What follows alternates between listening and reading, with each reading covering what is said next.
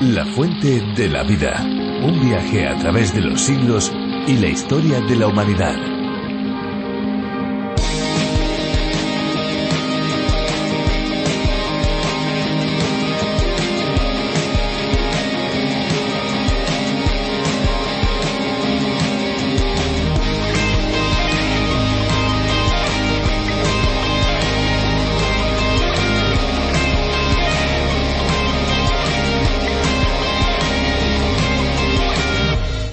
Humano podría estar una media de 40 días sin recibir alimento, en cambio no aguantaría 10 días sin agua. Y es que el agua es sin ninguna duda un elemento indispensable para la vida, porque necesitamos mantener nuestro organismo completamente hidratado. No debemos olvidar que a lo largo del día se pierden grandes cantidades de agua a través de la orina, el sudor o la respiración. Así pues, en función del desgaste que hagamos, aumentará a su vez la necesidad de beber agua. Bebamos agua.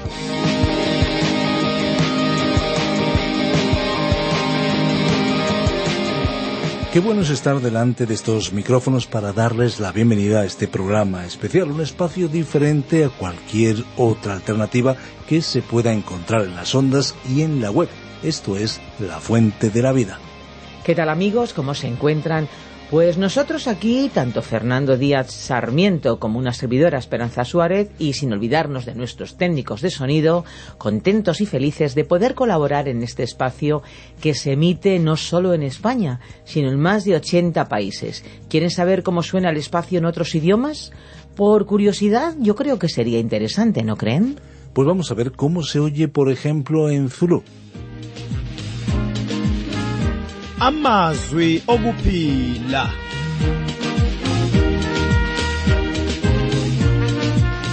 Yebo umbhalo wesihlabelelo uthi uNkulunkulu wathumela izwi lakhe wabaphilisa abantu bakhe ngalo. Lezi ke mntakababa zifundo zeBhayibheli ozethulelwa ngabakwa Trans World Radio.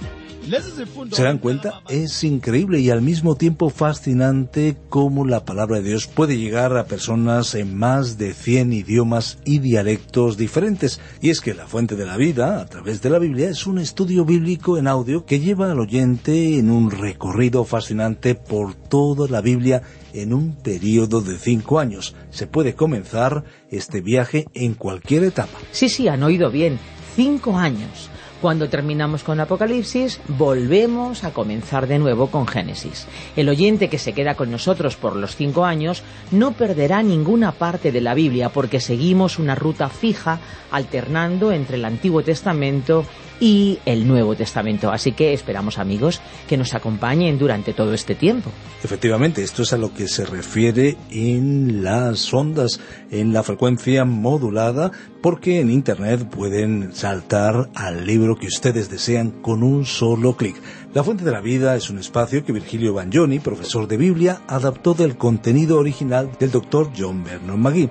A través de la Biblia es un programa que ofrece la posibilidad de que nuestros oyentes llenen y respondan a sus inquietudes más profundas con la palabra de Dios y al mismo tiempo puedan satisfacer la sed espiritual que todos como seres humanos tenemos. Una posibilidad que está a su alcance es que si desean tener todos los estudios y reflexiones, pueden solicitar el USB que hemos preparado para aquellos amigos que lo quieran tener. Es una extraordinaria herramienta para poder estudiar la palabra de Dios solo o bien, por ejemplo, con un grupo de amigos. Efectivamente, una herramienta de crecimiento y formación para aquellos que quieran acercarse a la palabra de Dios de manera sistemática. Para acceder a ese USB deben comunicarse al 601-203-265. Muy bien amigos, pues vamos a escuchar la canción que hoy hemos seleccionado para cada uno de ustedes. Disfrútenla. ¿Por qué tengo miedo? Si nada es imposible para ti, ¿por qué tengo miedo? Si nada es imposible para ti, ¿por qué tengo miedo? Si nada es imposible para ti, ¿por qué tengo miedo? Sin nada es imposible para ti.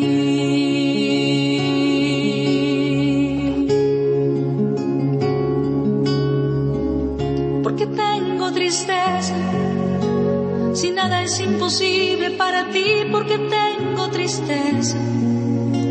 Si nada es imposible para ti porque tengo tristeza. Si nada es imposible para ti porque tengo tristeza. Si nada es imposible para ti. Nada es imposible para ti. Nada es imposible para ti.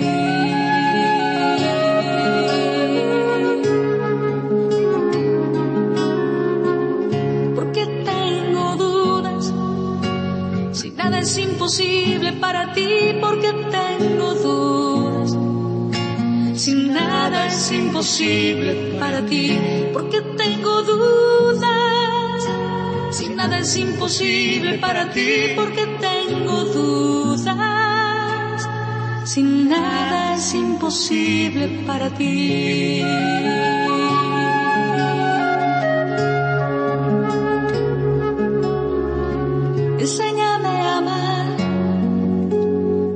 Es imposible para ti. Enséñame a amar es imposible para ti. Enséñame a perdonar, porque nada es imposible para ti. Enséñame a perdonar, porque nada es imposible para ti. Nada es imposible para ti. Es imposible para ti.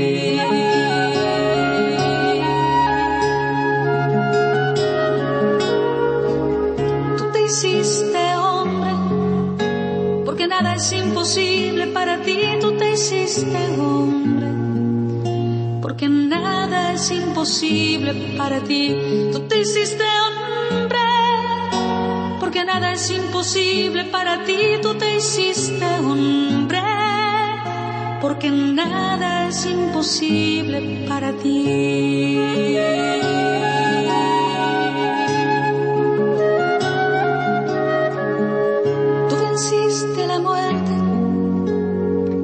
es imposible para ti, tú venciste la muerte. Nada es imposible para ti, tú estás entre nosotros. Porque nada es imposible para ti, tú estás entre nosotros. Porque nada es imposible para ti. Nada es imposible para ti nada es imposible para ti, porque nada es imposible para ti, porque tengo miedo. Si nada es imposible para ti, nada es imposible para ti, nada es imposible para ti.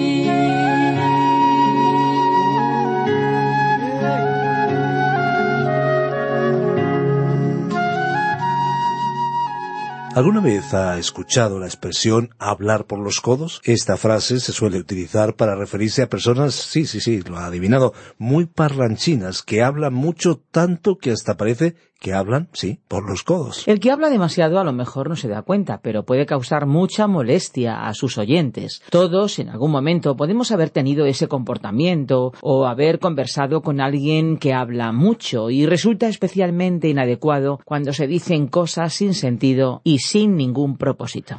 Qué importante es saber lo que se dice y además controlar las palabras que salen de nuestra boca, las palabras justas en el momento adecuado. Pues hoy seguimos en el libro de Malaquías en su capítulo 2, donde esta cuestión tiene mucha relevancia, ya lo verán. Nuestro número de WhatsApp es el 601-203-265. Se lo recordamos desde ya para que puedan interactuar con nosotros, contarnos desde dónde nos escuchan y desde cuándo. Por cierto, pueden seguir cualquiera de los libros de la Biblia en nuestra aplicación a través de la Biblia o la fuente de la vida. Pueden buscarlo para Android o para iPhone. Y por supuesto desde nuestra página web www.lafuentedelavida.com. Escuchemos ya la reflexión de hoy a cargo de Benjamín Martín en el libro de Malaquías capítulo 2. La fuente de la vida. Malaquías capítulo 2 versículos 10 al 17. En nuestro programa de hoy, estimados oyentes, continuaremos con nuestro viaje por el libro del profeta Malaquías. Hoy volveremos al inicio del capítulo segundo, desde el versículo 10 hasta el 17, repasando algunos versículos importantes que ya tratamos en programas anteriores. Le invitamos a que abra su Biblia y nos acompañe en este particular viaje. En nuestro anterior encuentro comentamos cómo Malaquías, mensajero de Dios, amonestó al pueblo por quebrantar el pacto sagrado del matrimonio mediante el divorcio de sus esposas judías para contraer matrimonio con mujeres paganas, que adoraban a otros dioses y que estaban induciendo a sus maridos a hacer lo mismo. También comentamos que el divorcio ha sido un problema social a lo largo de toda la historia de la humanidad, porque destruye el núcleo de nuestra sociedad, la familia. Por ello Dios habló firmemente al pueblo y a sus máximos responsables espirituales, los sacerdotes, cuyo mal ejemplo y negligencia en el culto estaban siendo un pésimo modelo para el pueblo. Sin líderes espirituales, la nación de Israel estaba a punto de volver a caer en el pecado que motivó su último castigo por parte de Dios, el destierro, el exilio y la esclavitud por setenta años en la ciudad de Babilonia, capital del imperio invasor. Dice así la primera parte del versículo diez. ¿No tenemos todos un mismo Padre? Algunos eruditos sostienen que aquí Malaquías se está refiriendo al patriarca Abraham. Pero la siguiente pregunta que podemos leer en este texto nos aclara mucho de lo que aquí Dios está diciendo. ¿No nos ha creado un mismo Dios? Aquí, pues, no nos cabe duda de que está presentando a Dios como el Padre. Dios fue el Padre de la creación, pero el hombre perdió, por su pecado y desobediencia, todos sus potenciales privilegios de hijo. Adán fue el Hijo de Dios, y tras su caída y expulsión del paraíso tuvo su propio Hijo, pero fue un hijo a su propia semejanza, no a la semejanza de Dios, sino a la semejanza de su naturaleza caída y pecaminosa. Y cuando él se dirige y habla a la nación de Israel, no lo hace a nivel particular o individual de padre a hijo, sino que lo hace de padre a la nación de sus hijos. Su relación no es personal, sino distante, hacia la nación entera de Israel. Él dice, como expresa Isaías, Israel mi hijo. Incluso dos hombres muy destacados en el Antiguo Testamento, como lo fueron David y Moisés, no fueron llamados hijos, sino que se llamaba a Moisés mi siervo y a David mi siervo, y nunca Moisés mi hijo o David mi hijo. Y nosotros, los que no somos judíos, hemos llegado a ser los hijos de Dios por medio de la fe en el Señor Jesucristo. Ahora aquí dice el texto, ¿no tenemos todos un mismo Padre? La Biblia dice que todos somos criaturas de Dios, pero no todos somos hijos de Dios. Para ser hijo suyo y poder llamarle Padre, tenemos que haber aceptado una verdad que cambiará nuestra perspectiva de vivir. Jesús fue nuestro Salvador y ahora es nuestro Señor, es decir, quien dirige y gobierna nuestra vida. ¿Por qué, pues, nos portamos deslealmente el uno contra el otro, profanando el pacto de nuestros padres? Aquí se nos presenta cómo el pueblo, que había sido escogido por el mismo Dios para ser su nación, está quebrantando una vez más su pacto con Dios. Tal y como dice aquí, se estaban portando deslealmente con Él. No caminaban ni con Dios ni en su misma dirección. Lo mismo sucede en nuestro mundo actual, ¿verdad? Hay algunas personas cristianas o no cristianas, de las cuales uno no puede fiarse. ¿Por qué? Porque se comportan deslealmente. Y no hay nada que perjudique más la causa de Cristo en el presente que el comportamiento de algunos de sus hijos. Dice un refrán español, de tal palo, tal astilla.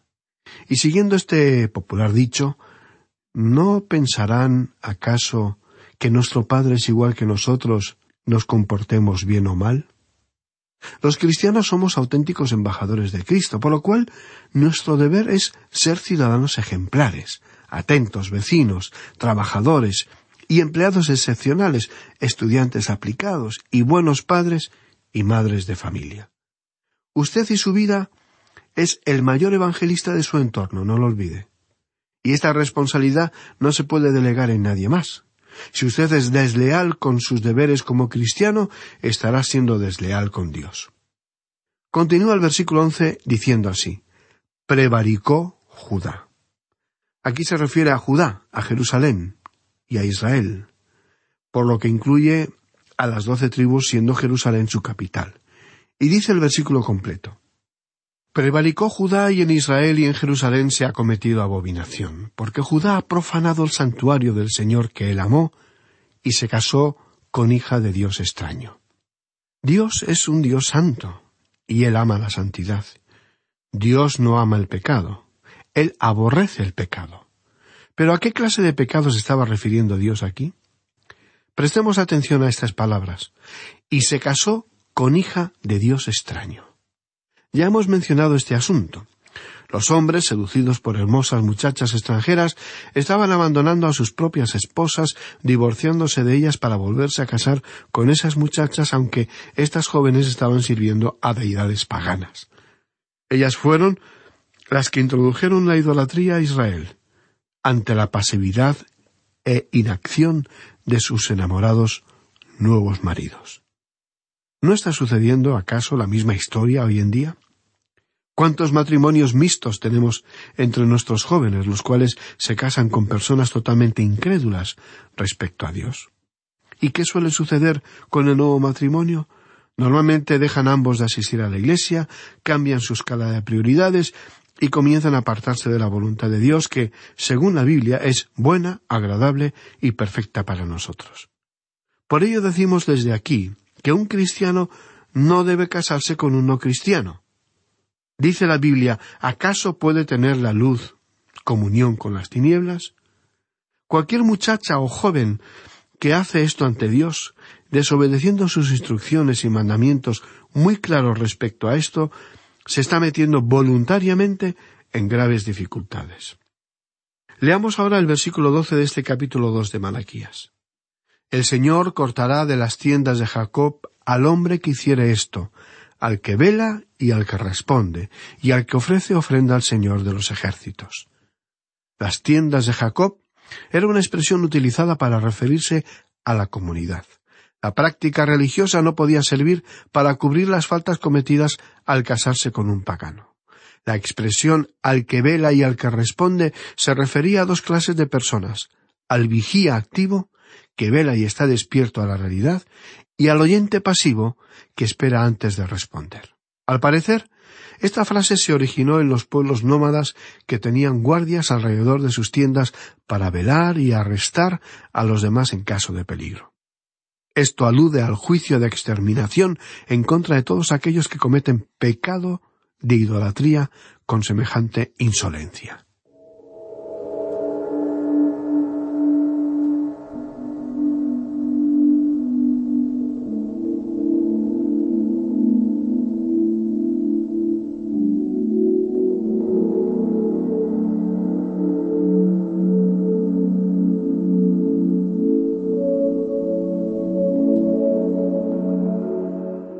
Continuando con la lectura de la palabra, dice así el versículo trece de Malaquías. Y esta otra vez haréis cubrir el altar del Señor de lágrimas, de llanto y de clamor. Así que no miraré más a la ofrenda para aceptarla con gusto de vuestra mano. ¿Qué era lo que estaba sucediendo? Que el llanto y clamor de los israelitas iban a ser en vano, dado que Dios no iba a responder a sus lamentos. Al haber violado sus votos matrimoniales y aceptado adoración a falsas deidades, el Señor cortó toda vía de acceso a él. Y el Señor les avisa que no aceptará ofrenda alguna que intente aplacar su ira. Así que no miraré más a la ofrenda para aceptarla con gusto de vuestra mano. Dios no puede aceptar ofrendas hipócritas que lo único que pretenden no es realizar una sincera demostración de amor hacia Dios, sino un mero pago o soborno para evitar un castigo divino, aunque éste se haga con un sincero sentimiento de culpa o remordimientos. Leemos a continuación en la primera parte del versículo catorce y dice Mas diréis, ¿por qué? Ellos se preguntaron, ante Dios, con fingida sorpresa y dolor, argumentando ¿cómo es posible que Dios no se digne aceptar nuestra sincera ofrenda? Traje un hermoso cordero para ofrecerlo a Dios y él no se digna aceptarlo. Sin embargo, Dios dice que en la vida de este hombre hay pecado de hipocresía y que no está dispuesto a aceptarla. Y cuando ellos preguntan a Dios el porqué de su rechazo, Él se lo explica claramente para que no haya malentendido alguno. Leamos el versículo catorce de este capítulo dos de Malaquías, que dice así Mas diréis, ¿por qué? Porque el Señor ha atestiguado entre ti y la mujer de tu juventud contra la cual has sido desleal, siendo ella tu compañera y la mujer de tu pacto. Aquí el profeta acentuó el carácter ofensivo de la infidelidad al mencionar los aspectos legales y obligatorios del contrato matrimonial, un pacto hecho ante Dios como testigo. Y el versículo quince dice ¿No hizo él uno habiendo en él abundancia de espíritu? ¿Y por qué uno? Porque buscaba una descendencia para Dios. Guardaos, pues, en vuestro espíritu, y no seáis desleales para con la mujer de vuestra juventud. ¿Y por qué uno? Malaquías resaltó que por medio del matrimonio Dios convertía a dos seres en uno solo, por lo que la poligamia, el divorcio y el matrimonio con mujeres idólatras eran situaciones destructivas para el establecimiento de un pueblo santo del cual nacería el Mesías, el Salvador del mundo. Y si usted, estimado amigo o amiga, es un cristiano y está a punto de contraer matrimonio con un no cristiano, y aún cree que tras su matrimonio tiempo habrá para que su pareja comparta su fe y su esperanza, debemos decirle que, por lo general, suele suceder más bien lo contrario, que es el cristiano el que abandona sus esfuerzos iniciales y deja enfriar su fe hasta el punto de congelación. Deja de asistir y participar en la Iglesia y no insiste en la futura educación cristiana de sus hijos. Es por ello que usted tiene que ganarle para Cristo antes del casamiento, porque después es muy posible que nunca suceda, lo cual podrá o bien ocasionarle bastantes problemas y dificultades, poniendo en peligro el mismo matrimonio, o bien podrá causarle un debilitamiento de su fe cristiana hasta el punto de abandonar su compromiso y obediencia con el Señor. Guardaos, pues, en vuestro espíritu, y no seáis desleales para con la mujer de vuestra juventud. Dios aquí manifiesta rotundamente que este era el matrimonio que él había honrado. Él no podía bendecir a aquellos que han quebrantado o destruido los votos matrimoniales casándose con estas mujeres extrañas. Dios había prohibido los matrimonios mixtos con los gentiles fuera de su pacto. Cuando estudiamos el libro de Nehemías, vimos que después de haber edificado los destruidos muros de Jerusalén, él tuvo que regresar a su trabajo en la capital de Media y de Persia donde servía al rey ya que era su copero. Después de haber estado allí por algún tiempo, Nehemías salió de vacaciones y en su viaje él se encontró con que Tobías, el enemigo de Dios, había preparado una habitación en los atrios de la casa de Dios, del templo, porque el hijo del sumo sacerdote se había casado con la hija de Tobías. Quizá usted recuerde lo que hizo Nehemías. El profeta fue al templo, arrojó todos los muebles a la calle, hizo que limpiaran el lugar y volvieran a colocar allí los utensilios sagrados de la casa de Dios. Quizá pensamos que esa actitud era muy dura y poco diplomática, pero la santidad de la casa del Señor no podía seguir contaminada con objetos no autorizados ni santificados por Dios. Continuamos ahora en el versículo 16 de este capítulo 2 de Malaquías, que dice porque el Señor, Dios de Israel, ha dicho que él aborrece el repudio y al que cubre de iniquidad su vestido, dijo el Señor de los ejércitos. Guardaos, pues, en vuestro espíritu y no seáis desleales. Una de las tradiciones más hermosas y significativas en una ceremonia nupcial en el Antiguo Testamento es el momento cuando el novio toma su capa y la coloca sobre la novia.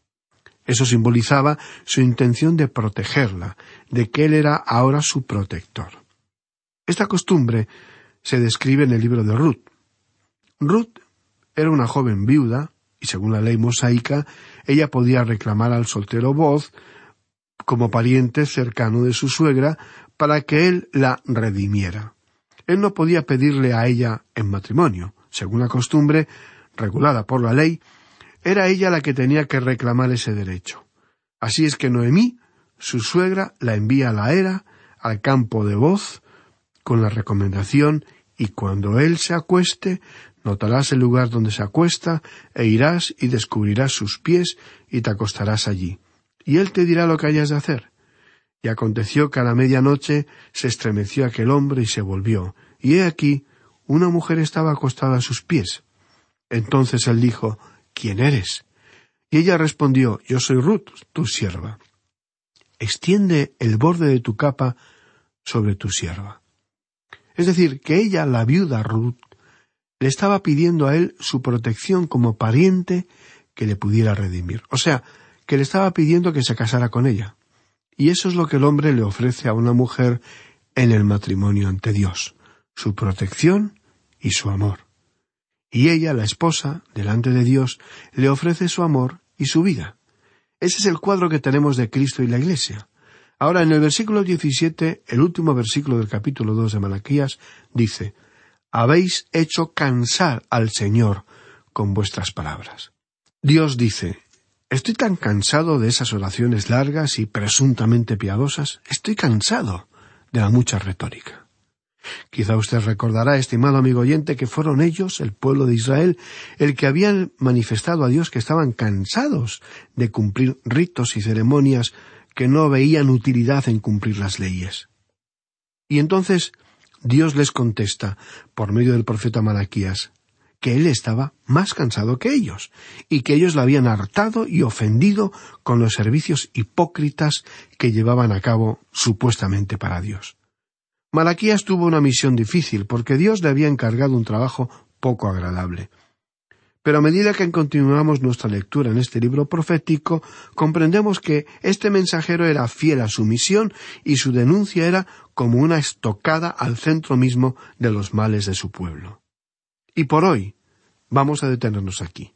Dios mediante continuaremos en nuestro próximo programa con el estudio del capítulo tres, el último capítulo de este libro de Malaquías. Nos permitimos sugerirle que lea el capítulo tres de Malaquías y se familiarice con su contenido porque facilitará la comprensión del texto que trataremos. Que Dios bendiga su palabra y que su espíritu ilumine su alma para desear cada día más la presencia real y transformadora de Dios en su vida. Es esta nuestra oración y nuestro más ferviente deseo para cada oyente de este espacio radiofónico. Será pues hasta nuestro próximo programa. Que Dios la bendiga es nuestra ferviente oración. Qué bueno es descubrir juntos el mensaje de la Biblia cuyas enseñanzas son realmente refrescantes para el alma y para la vida de una manera totalmente integral. Por supuesto.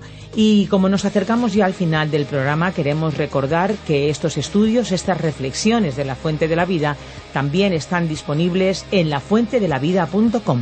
Así es, allí encontrarán los podcasts del programa y también pueden acceder a los bosquejos y las notas de cada programa. Pueden solicitarlos, recuerden a nuestro número, el 601-203-265 y siempre lo pueden hacer a través del WhatsApp con un mensaje de texto o mensaje de voz. Y antes de marcharnos, es bueno que sepan, es importante que se pueden bajar al teléfono móvil o a otro dispositivo electrónico la aplicación de la Fuente de la Vida, que también está disponible con el nombre de A través de la Biblia.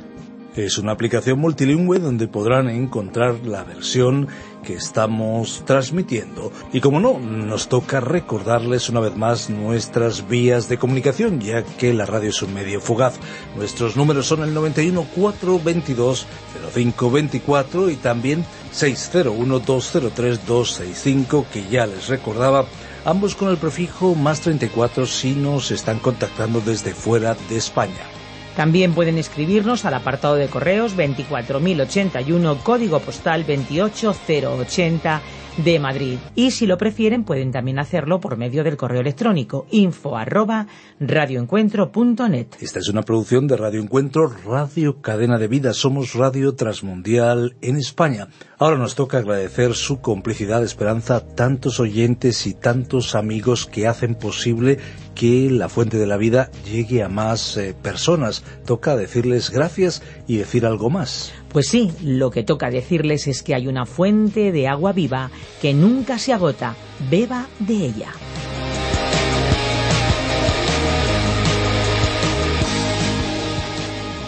Este ha sido un programa de Radio Transmundial producido por Radio Encuentro, Radio Cadena de Vida.